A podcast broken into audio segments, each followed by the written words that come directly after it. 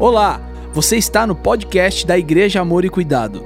Antes de tudo, inscreva-se em nosso canal em qualquer plataforma de áudio que você estiver ouvindo. Abra seu coração e que esse episódio fale com você, abençoe a sua vida e a sua casa.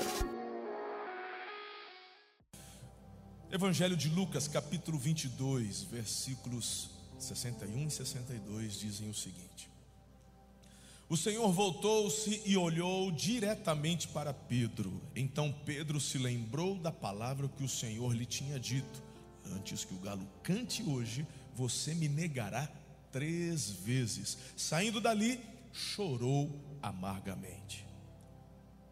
Na carta de 1 Pedro, capítulo 3, verso 12, eu quero que você, por gentileza, leia em alta voz comigo, onde você está. Vamos lá?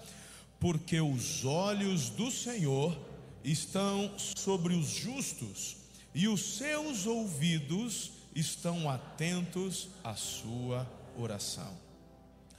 No, no, texto do Evangelho de Lucas 22, na versão Bíblia Viva, diz assim: Naquele momento Jesus voltou o olhar para Pedro. Esse texto aqui se refere a uma passagem ou a uma experiência muito, muito específica na vida do apóstolo Pedro. Talvez, porventura, estejam aqui pessoas ou aquelas que nos assistem que não têm muita familiaridade com as histórias bíblicas e talvez ficaram até intrigadas. Jesus olhou e ele saiu chorando. Jesus olhou e ele chorou amargamente. Mas o que, que aconteceu? Não é? Então, é importante eu fazer um pano de fundo aqui, ou dar um pano de fundo, para que todos andemos juntos na compreensão daquilo que o Senhor quer falar conosco. Mas, há um ditado popular que diz que os olhos são as janelas da alma. Ah, queridos, um olhar fala tanto. Um olhar muitas vezes fala mais do que palavras, não é verdade? Quando nós já somos casados a cada ano, conforme a intimidade, o diálogo, a boa comunicação, queridos, a gente consegue detalhar a vírgula e o ponto, só através do olhar, não é, dona Ana? Quando eu mexo com ela daqui, e eu olho, eu já sei, você vai sobrar para mim depois em casa. Aí de repente, quando ela torta a cabecinha assim, aí fala, beleza, tá de boa. Mas irmão, daqui eu vou só avaliando. Tem o olhar do, do, do, do, então dos namorados, o olhar do marido da mulher. E a gente vai aprendendo. Queridos, eu me lembro quando eu era criança, hoje eu estou com meu pai e com a minha mãe aqui. Não é? Inclusive, meu pai já, já, já vieram agora são araçatubenses, aleluia. É isso aí, muito bom. Meu paizão está chegando para integrar a equipe, trabalhar conosco, me auxiliar, que bênção, seja bem-vindo, viu? Ainda faremos uma de forma oficial aqui, talvez numa terça-feira num Tadel. Mas enfim, deixa eu contar aqui, porque Dona Sônia, quem vê essa jovem senhora né? Seus cabelos louros assim, falando, que candura de mulher. Mas queridos, nós nas... eu, eu nasci, quando eu nasci, eles já também frequentavam a igreja lá em Tupã, a igreja batista. E, e, naquela época tinha o coral da igreja. Quem é dessa época que tinha coral nas igrejas? E o coral ficava sentado atrás do púlpito, tinha uns bancos assim. Aí o pastor entrava, o coral entrava também. O pastor sentava, o coral sentava. E todo domingo o coro cantava, mas no bom sentido, coral. O coral da igreja cantava. E minha mãe era corista. E eu sou o mais velho de três, né? Então eu e mais na escadinha assim, eu, a Yara e o Chicão. E meu pai sempre trabalhando na igreja, envolvido, minha mãe já botou a mão assim, ela já está, o que, que ele vai falar? Era mais fácil quando ela só acompanhava pela internet. Entregar aqui as coisas agora com ela presencial não é fácil. Mas, queridos, olha, então, minha mãe corista e os filhos sentados no primeiro banco. O sermão já era dado em casa. Ó, teu pai vai trabalhar, vai fazer isso, isso na igreja. Eu vou estar no coro, vou cantar. E vocês três sentados ali e sem bagunça. Naquela época não tinha classinha. O povo saía para classinha igual. Não tem, não tinha, irmão. Não era essa bênção que vocês têm hoje aqui, não. Tinha que né, ficar ali. Gente. E criança é criança, né? Criança é criança. E de vez em quando a gente dava aquela escorregada, porque os amiguinhos já chegavam junto para sentar. Daqui a pouco, a hora que o negócio começava a ferver, irmão. E de repente o meu olhar cruzava com o olhar de mamãe. Quando meu olhar cruzava com o dela, ela estava assim. Eu já, meu irmão, quem é fã de Marvel aqui? Assiste os filmes da Marvel. Doutor, lembra o Doutor Estranho? Sabe aquele golpe do doutor? Ah, a alma sai. Ah, e eu com mamãe.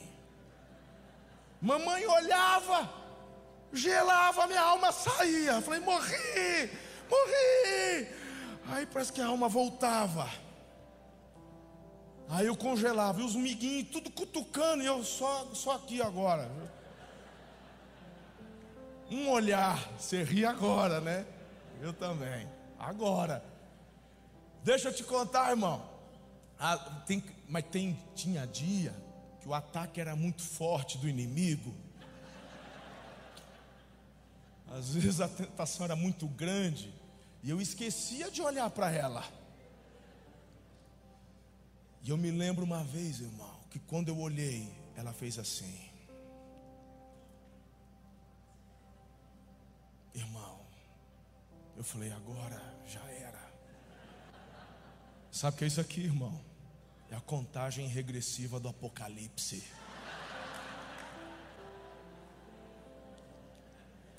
Nunca chegava no 3, jamais.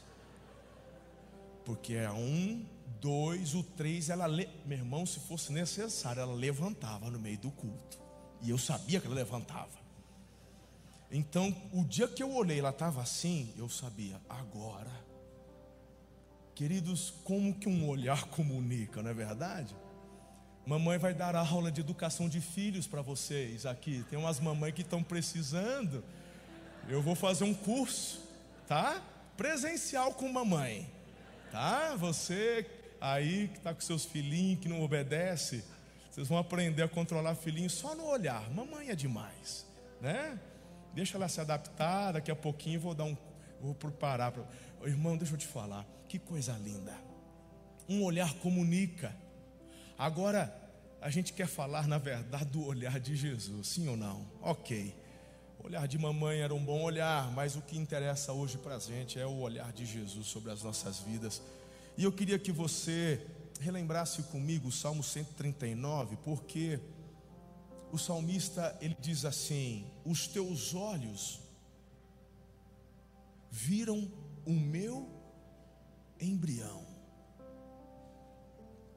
Hoje em dia tem uns ultrassons aí modernos, tem até um outro nome, da, colorido, irmão. Tem ultrassom 3D. Tem a coisa tá, tá assim, ó, a, a galope, é ou não é? Daqui a pouco vão colocar um aplicativo. Aí vou ver meu neném aqui. Daqui a pouco, escuta, vai demorar não. É um negócio assim que tá mas nessa época, onde o salmista, falando de milhares de anos atrás, onde o salmista disse assim: Tu me viste quando era um embrião.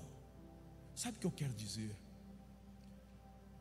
Essa questão do olhar de Jesus estar sobre a sua vida, não é só porque você está hoje aqui na igreja, não, é desde a sua concepção, porque Ele te ama demais. A tua história para Ele é uma história única. Você é único, não tem ninguém mais igual a você. Algumas pessoas, por conta de incredulidade, acabam duvidando: como é que Deus poderia olhar para mim?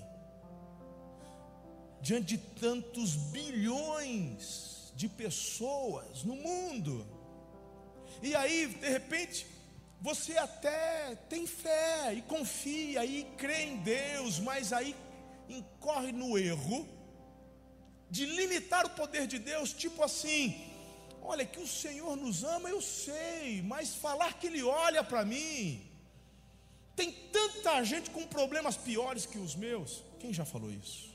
Olha eu com a minha mão levantada. É, já falamos. É um erro nosso. Somos nós limitando o poder de Deus. Acaso é alguma coisa difícil para Ele? Quando Ele diz que o teu nome está escrito nas palmas das mãos dele, é no sentido de que é impossível Ele se esquecer de você. E Ele ainda diz assim: mesmo que uma mãe que amamenta viesse a se esquecer, eu jamais me esquecerei. Os olhos do Senhor estão sobre a sua vida. Creia nisso.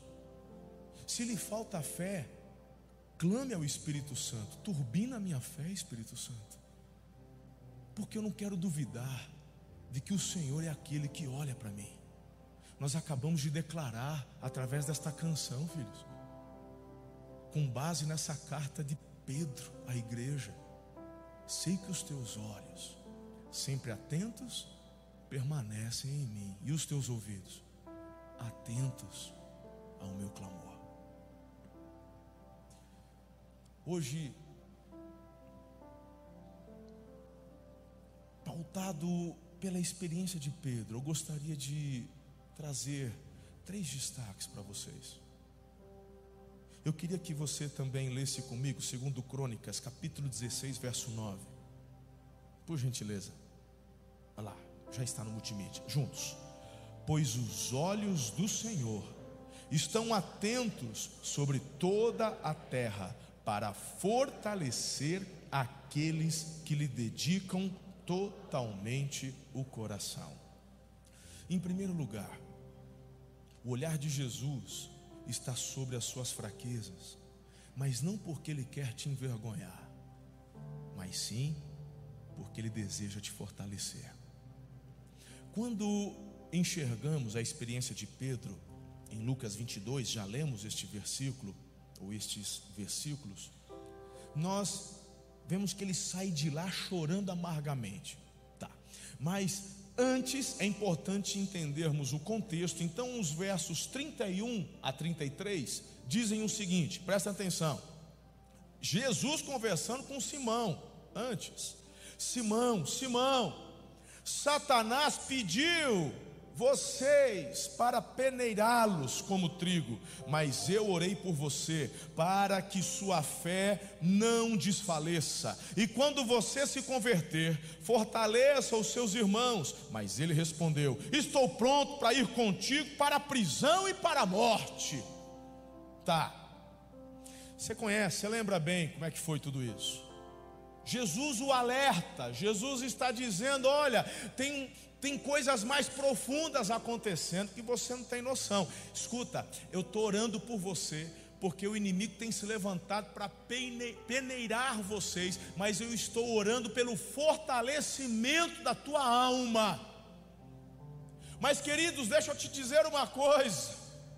Jesus ele coloca o foco na fraqueza de Pedro, mas o orgulho de Pedro o impede de vivenciar o livramento, a bênção e o fortalecimento naquele momento. Porque deixa eu te dizer uma coisa, a reação do Pedro foi uma reação assim, jamais. Eu negar o Senhor, jamais, não vou fazer isso. O Senhor é tudo para mim. Eu estou pronto para ser preso, eu estou pronto para morrer contigo. Jesus fala: Tu vai me negar, e o galo vai cantar, e você vai lembrar disso. Agora, presta atenção.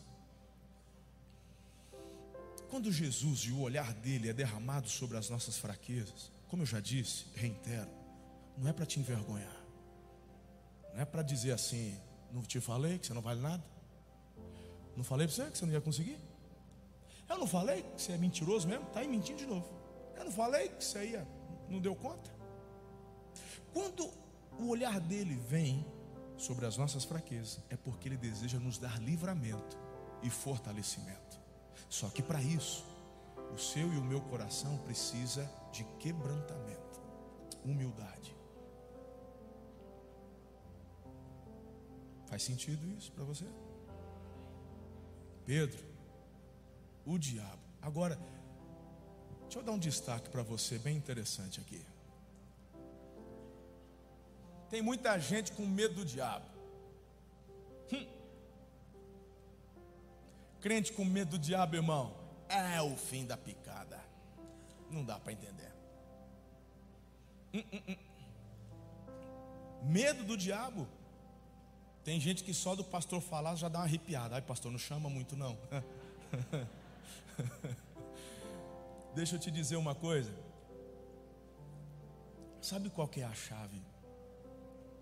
Papai te deu a vida, te deu livre arbítrio, sim ou não? A vida é sua. Só que há uma proposta do céu. E a proposta do céu é que Jesus veio doar-se. Celebramos ontem, dia 25, o nascimento do Messias, o nascimento do Filho de Deus, aquele que veio se doar. Ele veio, viveu, morreu e ressuscitou ao terceiro dia, venceu a morte, glória a Deus.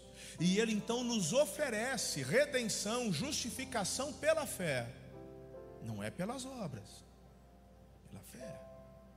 E quando você toma a decisão de render-se e entregar-se a Jesus, porque Romanos capítulo 10, verso 9 diz: Se com a tua boca confessar a Jesus como Senhor, e no seu coração você crer que Deus o ressuscitou dentre os mortos, serás salvo. Igreja não salva, dar dízimo não salva, dar oferta não salva, fazer boas obras, fazer caridade, nada disso salva. O que salva é entregar a vida a Jesus, reconhecê-lo como único Senhor e Salvador, como o caminho e não um dos caminhos. Quando você assim o faz, você está pegando a sua vida e entregando nas mãos de quem? De Jesus. E lá em João capítulo 10, verso 28, se não me falha a memória, fala que a nossa vida em Jesus está nos braços dele. As minhas ovelhas ouvem a minha voz e me seguem, me obedecem. Estamos juntos até aqui? Aí você fala, pô, pastor, mas por que você está pegando esse caminho de coelho aí? Eu não estou entendendo onde você quer chegar. O texto está dizendo algo muito interessante que às vezes você passa por cima e nem percebe. Jesus jogou uma luz tão fantástica, porque ele fala assim: o diabo veio pedir. Hum, pegou ou não? Hum? Meu irmão, quando você entrega a tua vida a Jesus, a tua vida não te pertence mais. Paulo fala: crucificado com Cristo, já não vivo eu, Cristo vive em mim. E agora a vida que eu vivo na carne, vivo na fé, no poder do Filho de Deus que, me amou e se entregou por mim. Ou seja, minha vida não é mais minha, é de Jesus. Se o diabo quiser mexer comigo, não é permissão para mim que ele vai pedir, ele vai ter que pedir para Jesus. Meu irmão, a Bíblia fala que o Pai confiou aqueles homens a Jesus. Jesus chamou doze apóstolos. Jesus comissionou muitos outros discípulos muitos seguidores. E Jesus fala: o diabo veio pedir para peneirar. Sabe qual deve ser a sua preocupação? Tua preocupação, meu irmão, não é se você vai se deparar com o demônio, se você vai se deparar com um chifrudo. A tua única preocupação na vida é manter uma intimidade gostosa de amor com Jesus de Nazaré porque você é dele e ele é seu.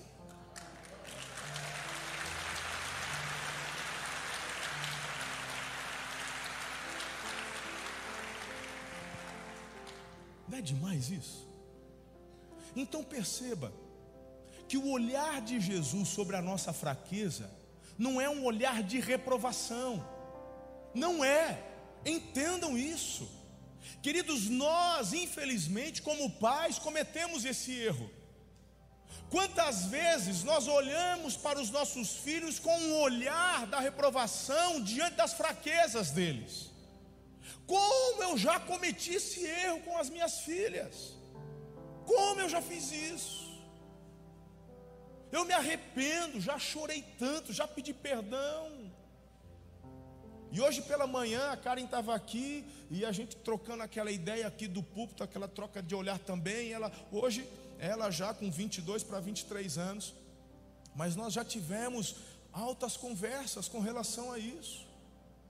Quantas vezes nós temos essa dificuldade de abrir o coração com um líder, com um pai espiritual, com alguém, sabe, de, de abrir o coração, de falar das fraquezas ou de contar as nossas os nossos erros por medo de decepcionar. Sabe qual é a diferença de Jesus? Primeiro que ele já sabe. Ah, então não precisa contar? Precisa, porque ele quer que você se quebrante e abra o seu coração para ele. Mas muitas vezes os nossos líderes, pais aqui na terra não sabem, queremos omitir, porque temos medo de decepcionar e não queremos o olhar deles sobre as nossas fraquezas, e é do ser humano esconder as fraquezas. Mas a Bíblia diz que quando eu sou fraco, então é que sou forte, porque o poder do Senhor se aperfeiçoa na fraqueza. Mas para isso tem que ter quebrantamento e humildade onde você vai dizer: Senhor, me ajuda, me fortalece. Por isso que hoje eu quero incentivar seu coração, porque é muito natural do ser humano se esconder. É muito natural do ser humano camuflar as fraquezas, mas hoje Jesus está aqui. Ei, deixa eu te dizer, Jesus está aqui e você foi trazido não por conta da visita a um parente. Eu quero te dizer que o Espírito Santo trouxe você lá da Paraíba, Talita, para falar com você. Eu gosto de, de, de, de, pensar dessa forma. Não existe coincidências. Não existe. Se necessário for, Ele move o universo por sua causa, para te dar um insight, para te dar uma orientação. Entenda isso. Você tem que declarar todos os dias: Eu sou amado do Pai, sou amada do Pai. E hoje o olhar dele vem sobre a sua fraqueza, a minha, Marcelo, vem, mas no sentido de querer me fortalecer. Eu já estive, inclusive ano que vem, se o Senhor permitir, estaremos novamente, estamos retomando com as nossas viagens para Israel. As inscrições estão abertas, você é nosso convidado, bora lá procure a secretaria da igreja. E Jesus ele ficou preso nessa noite, assim que ali retirado do Getsemane, ele não foi enviado para as autoridades romanas, foram soldados dos do sumos sacerdotes. Inclusive, ele foi levado, num primeiro momento, para a casa do sumo sacerdote. E lá em Israel nós visitamos essa casa. No fundo, embaixo tem, inclusive, havia e até hoje tem calabouço onde Jesus ficou ali durante a noite preso e o pátio da casa onde Jesus amarrado e as demais pessoas ao redor e Pedro por ali observando.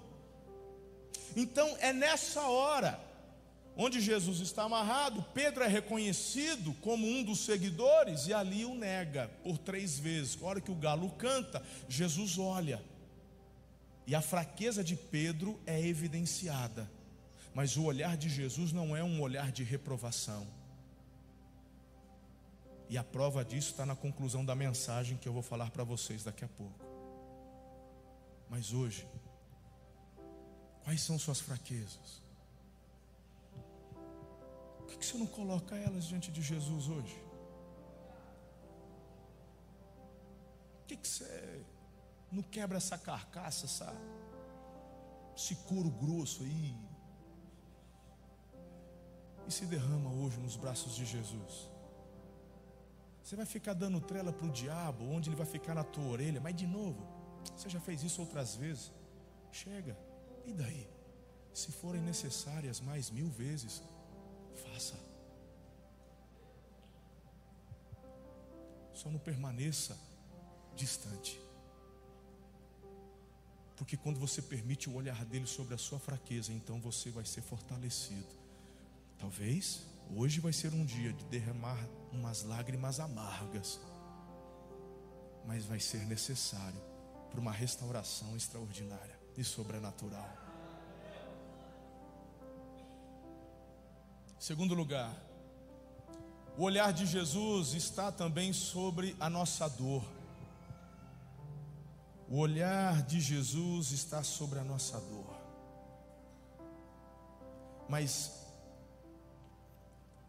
essa dor de Pedro, por conta do choro amargo,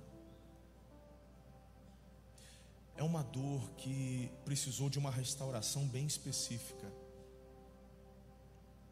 E como eu disse na conclusão, a gente vai tratar. Antes da conclusão, teve um evento muito interessante com uma mulher chamada Maria de Magdala, também conhecida como Maria Madalena. Quem se lembra? Maria Madalena. João capítulo 20. Em João capítulo 20, o que está acontecendo ali? Era o primeiro dia da semana, domingo, após a Páscoa. Jesus se doou, se entregou, ninguém matou Jesus. Ele disse: Pai, em tuas mãos eu entrego meu espírito. Ele se doou. Ok. Mas ele havia dito que morreria, mas também havia predito que ressuscitaria. E tanto que a ordem de Jesus é: esperem, aguardem. Do alto vocês vão ser revestidos de poder. E a Maria vai para onde? Para a porta do sepulcro. Ela vai lá chorar. Eu quero te dizer que o olhar de Jesus, assim como está sobre as suas fraquezas para te fortalecer, o olhar dele também vem sobre as suas lágrimas porque ele quer te consolar. Essa mulher chora porque havia perdido aquele que havia restaurado a vida dela. A quem mais é perdoado, mais gratidão é gerado ou gerado dentro do seu coração. E a Maria é aquela de quem Jesus havia expulsado sete demônios. E ela já na sua vida, ali, como discípula de Jesus, ela já experimentava algo muito sobrenatural. Imagine o tormento que era a vida dessa mulher ela não tinha paz, não tinha alegria, porque demônio vem, meu irmão, para fazer arruaça. Então ela andando com Jesus, falou, minha vida é outra. Eu tenho uma vida, eu, eu não sabia o que era a vida. E esse tempo que eu tenho andado com Jesus é extraordinário. Quando Jesus morre, ela nem se lembra de que ele falou que ia ressuscitar. Ela está só preocupada com aquele momento. Eu perdi aquele que transformou, que me deu paz. Ela vai onde? Chorar. Ela vai na porta do sepulcro, vê o sepulcro aberto, está vazio, fica desesperada, porque ela queria honrar a memória daquele que havia libertado ela. Ela corre, fala para Pedro, fala para João, eles correm lá, porque ela achou que o corpo havia sido roubado. Quando Pedro e João entram, eles disseram: Ele ressuscitou. A Bíblia fala: creram. E eles então retornam.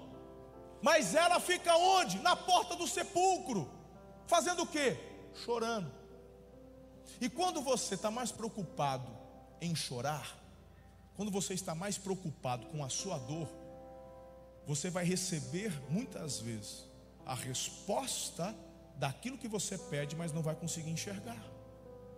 Queridos, olha que interessante. Aquela mulher chorando, Deus manda dois anjos para poder falar com ela, dentro do sepulcro. E aí os anjos perguntam: Por que você está chorando, mulher? Fala, porque roubaram o corpo do, de Jesus. Fala para mim onde colocaram. Gente, dois anjos. É doideira isso.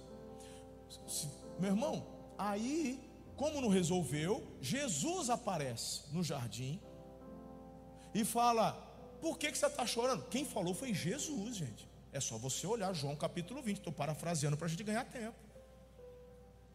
O que, que você está você tá chorando? Porque se você sabe onde colocar um corpo dele, fala para mim. Meu irmão, Jesus tem que dar uma dura. Tem uma exclamação. Assim, Maria. Ela fala, Rabone, que é mestre, né? Mestre. E ela se joga nos pés de Jesus e fala assim: me solta. Ah, mas você não vem me confortar. Assim, não, você está consolo é diferente de ficar chorando junto. Olha aqui para mim. Porque agora eu vou te dar uma orientação que pode de repente mudar a sua vida hoje. Quando você está abatido, triste, chorando, Por diversos motivos, irmãos. Porque na vida nós temos tempos de sorrir, mas temos tempo onde vamos chorar, fato. Choramos por perdas, choramos por dor, choramos por conta de luto, choramos, faz parte da vida. E esperamos que o olhar de Jesus venha nos confortar. Mas o, o problema, olha só, o grande problema é que quando pedimos o consolo do Senhor, no nosso entendimento, muitas vezes, de forma equivocada, achamos que Ele vem para chorar com a gente. Se Ele vem para chorar com a gente, não tem consolo nisso, irmão. Não tem. Jesus não vem ficar chorando. A pergunta que eu faço para você é: faz sentido Jesus chorar com Maria Madalena? Ela chorava por quê? Porque achavam que um corpo havia sido roubado. Esse era o motivo do choro. Tá? Fazia parte, fazia sentido Jesus chorar? Não. Jesus tem que dar uma dura nela, chamá-la para a realidade. Para com isso. Eu vim aqui te consolar. Você está chorando pelos motivos errados. Engole esse choro. É forte ou não é? Porque às vezes a gente acha que Jesus vem aqui e fica ali compactuando com o meu chorinho. Né? Meu irmão, para. Isso aí é curtir fossa. Jesus não vem curtir fossa com você, não. Tem uns adolescentes aí que se trancam no quarto, fica botando umas músicas lá de velório, chorando. Ah, ele não olha para mim, ele não me ama. Ai, Jesus, vem me consolar. Você, você vai ver Jesus aparecer, te consolar, meter o pé na porta, levanta. Primeiro vai tomar banho. Tem uns adolescentes que é duro, não tomam banho. Outra forma que Jesus faz de consolar é mandar o teu pai lá, mandar o pé na porta, arruma esse quarto. É Jesus te consolando, engole esse choro, vai fazer alguma coisa. Então, é sempre uma mãe que começa essas palmas quando eu falo isso. Mas tem adulto também, não é só adolescente, não. Tem umas adultas aí, meu irmão, fica ouvindo essas músicas sertanejas aí de corno, que não sei o que, sai pra lá. Você é doido, meu irmão? E ela traiu, ela largou, e não sei o que. Vai pro que dos infernos com essas músicas do cão. Aí tá lá chorando, que eu não vou, já vou virar titio, titia no caso. Você quer o conforto de Jesus sobre as tuas lágrimas? espere a manifestação dele, chore, pelos motivos certos, e aguarde, porque ele vai se manifestar. Vai mandar alguém, uma circunstância, mas o consolo que vem dele é quando ele te toca no interior e te impulsiona a prosseguir. Olha para mim, talvez eu esteja me dirigindo a alguém que nesse Natal se viu derramando lágrimas por conta da perda de algum ente querido. Estamos ainda em luto, estamos atravessando e batalhando para superar uma pandemia que ceifou muitas vidas. Todos nós aqui, eu ouso dizer que quase sem exceção, sofremos perdas, ou de parentes ou amigos. Todos nós choramos. E de repente esse Natal foi um período onde você se viu em lágrimas, chorando. O consolo de Jesus sobre a sua vida é onde ele diz assim: Olha, eu entendo, eu entendo a sua lágrima, mas eu sequer posso chorar com você, porque essa pessoa que você está com saudade, que você gostaria que ela estivesse aqui, hoje ela está comigo aqui. E assim está demais. Está muito gostoso, porque ela já chegou na casa dela. Então, eu entendo a sua dor, mas eu não posso chorar a sua dor. Eu posso te consolar e te restaurar a alegria. Combinado? Então é dessa forma que Jesus quer te visitar. É assim que o olhar dele vem sobre a sua vida nessa noite, dizendo: Olha, para o passado com celebração e gratidão, mas olhe para o futuro com expectativa e fé.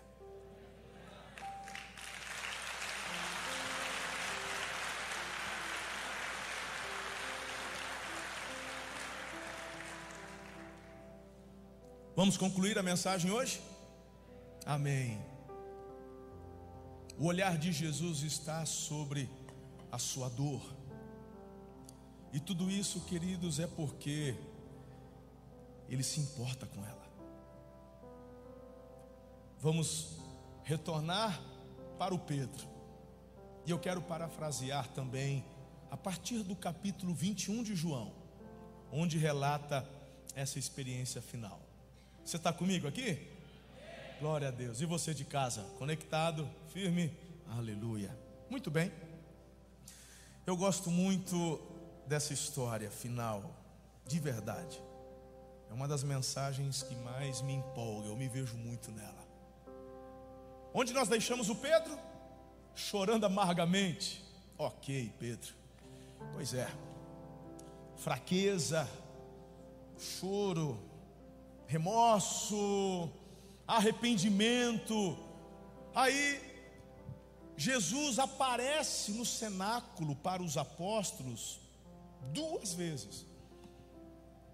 Na primeira vez ele sopra o Espírito Santo, tiveram uma experiência, um êxtase, algo muito sobrenatural, sinais, foi muito legal, querido, foi, foi top de linha. Não era a descida definitiva do Espírito Santo, algo que aconteceria depois, registrado em Atos 2. Mas foi uma experiência muito bacana. Está no final do capítulo 20 de João. Quem não estava na primeira ocasião? Tomé, não é? Lembra? Uma semana depois Jesus volta. Tomé, eu vim só por tua causa. De novo, Jesus faz aquela visitação linda, extraordinária, e todo mundo na pegada. Aí Jesus continua, porque a Bíblia diz: da mesma forma que apareceu com as portas trancadas, Jesus também desapareceu. Chegou uma hora que o Pedro falou assim: Quer saber de uma coisa? Vou pescar. Tem alguma coisa errada com Pedro. Não está normal. Jesus falou: Fica, espera, aguarda, ora, vigia. Jesus fala: vou, o, o, o Pedro, vou pescar. Como ele era um líder, as pessoas seguem os líderes. Todo mundo, vamos, vamos também. E eles vão para um lugar onde Jesus falou para não ir mais, no sentido, largue as redes, porque eu faço de você agora pescador de homens. Mas ele retorna, vai para Tiberíades.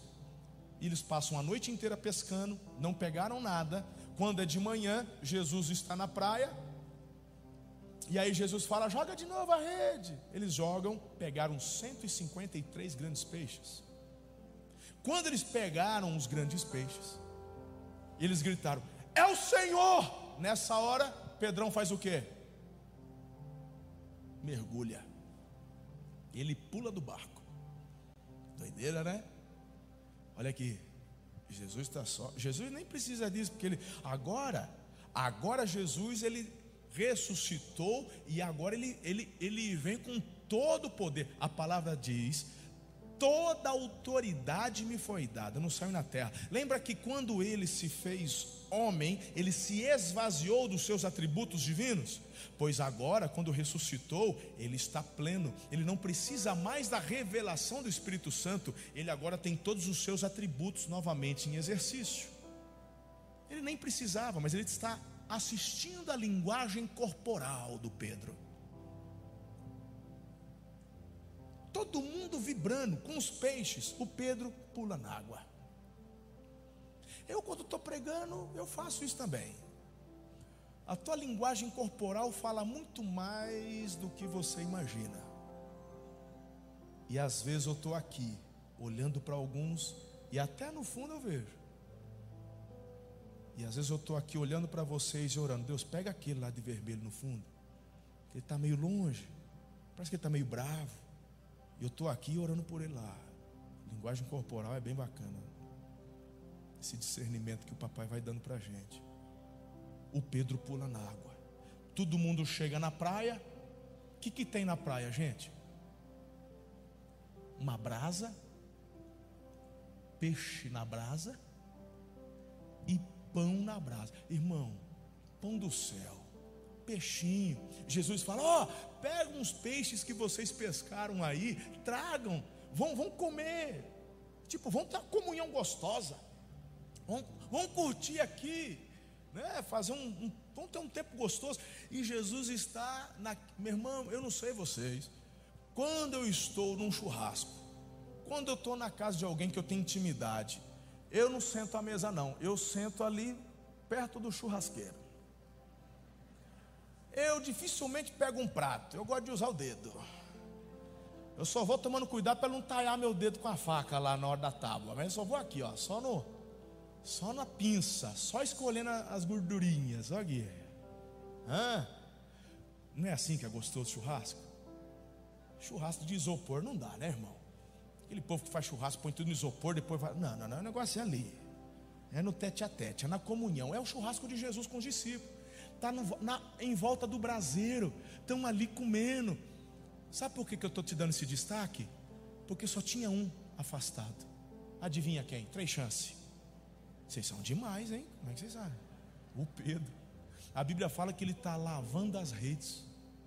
Palhaçada, rapaz. Tá, eu estou falando de Jesus.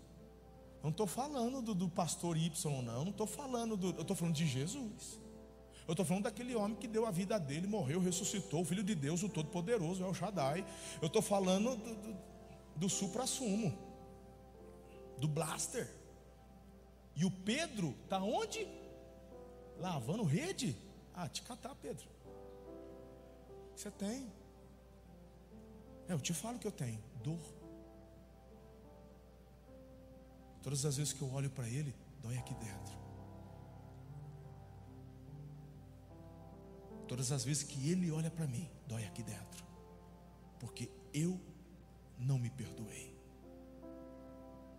Eu até entendi que ele me perdoou, porque ele já apareceu duas vezes. Não me repreendeu. Lá no cenáculo ele deu até um, uma palavra direcionada para o Tomé, mas para mim ele ficou de boa, não falou nada. Então eu entendi que ele me perdoou. Mas para falar a verdade, eu não consigo receber o olhar dele sobre a minha dor porque eu não mereço ser liberto dessa minha dor. Porque fazer o que eu fiz, não. Deixa eu sofrendo. Eu não mereço comer esse churrasco. Eu não mereço receber esse aumento. Eu não mereço tanta felicidade. Não mereço tanta alegria. E olha aqui para mim. Eu estou falando com você hoje. Essa história é a sua história. Tem gente aqui que Jesus só está te jogando para cima. O olhar dele te visita e você tem tanto constrangimento por conta de erros do passado que você não se permite viver a liberação e o perdão dessa dor. É como se você se impusesse a dor como pagamento pelo erro que você cometeu. Eu quero te dizer, em nome de Jesus, que esse teu erro já foi pago na cruz do Calvário. Não há pecado que Ele não possa perdoar. Ele já te perdoou, porque Ele te ama. E Ele não vai te deixar sofrendo essa dor, não vai. Jesus deixa os discípulos comendo a carne e o pão. Ele vai até Pedro e fala assim: Pedro, você me ama?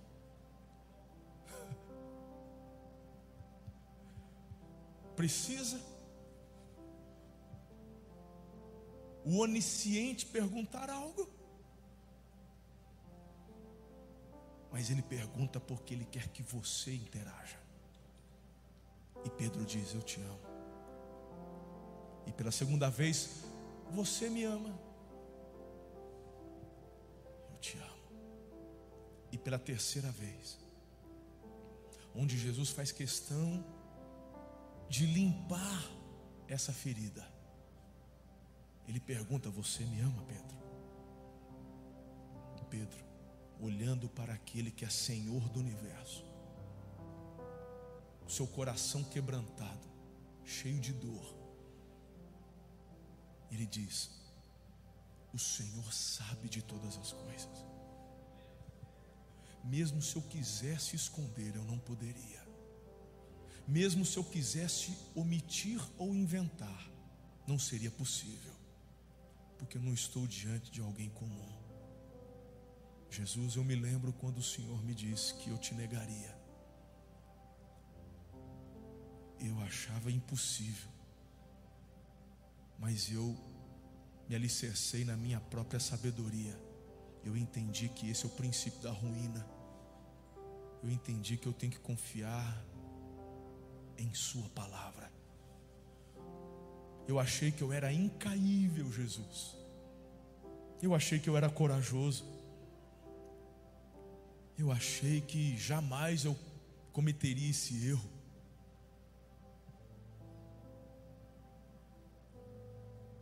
Essa é a sua história, filho.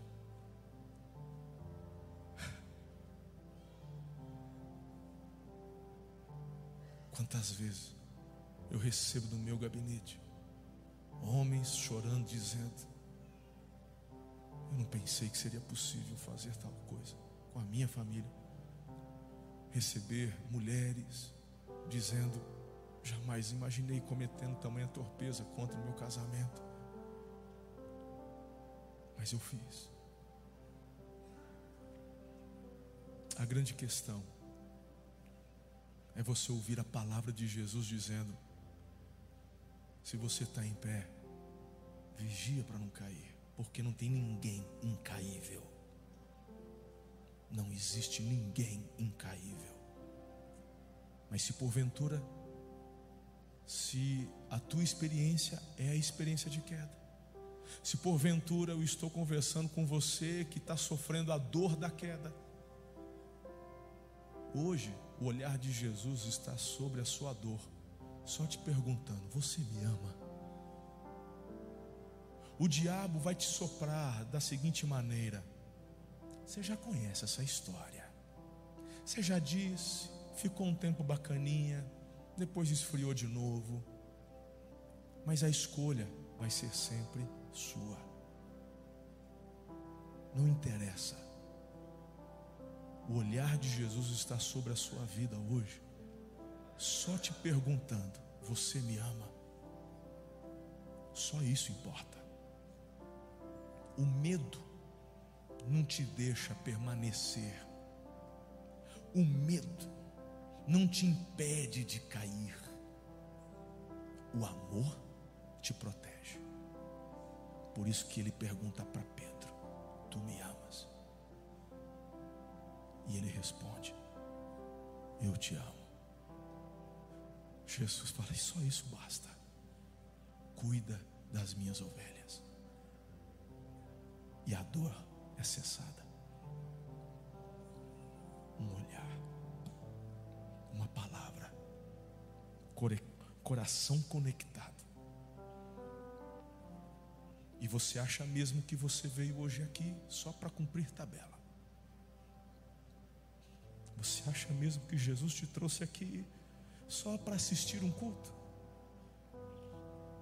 Não. Ele te trouxe aqui para enxugar as tuas lágrimas, te fortalecer nas suas fraquezas e parar com essa dor que dói no teu peito de uma vez por todas. Entrega a tua vida a Jesus. Reconcilie-se com Jesus. Não pode haver decisão ou escolha mais importante do que essa na sua vida. Amanhã é amanhã. Hoje, Jesus está aqui com o olhar dele sobre você. Muito obrigado por ter ficado conosco até o final. Se este conteúdo abençoou a sua vida, compartilhe com todas as pessoas que você conhece. Siga-nos também em nossas redes sociais, arroba Amor e Cuidado. Deus abençoe.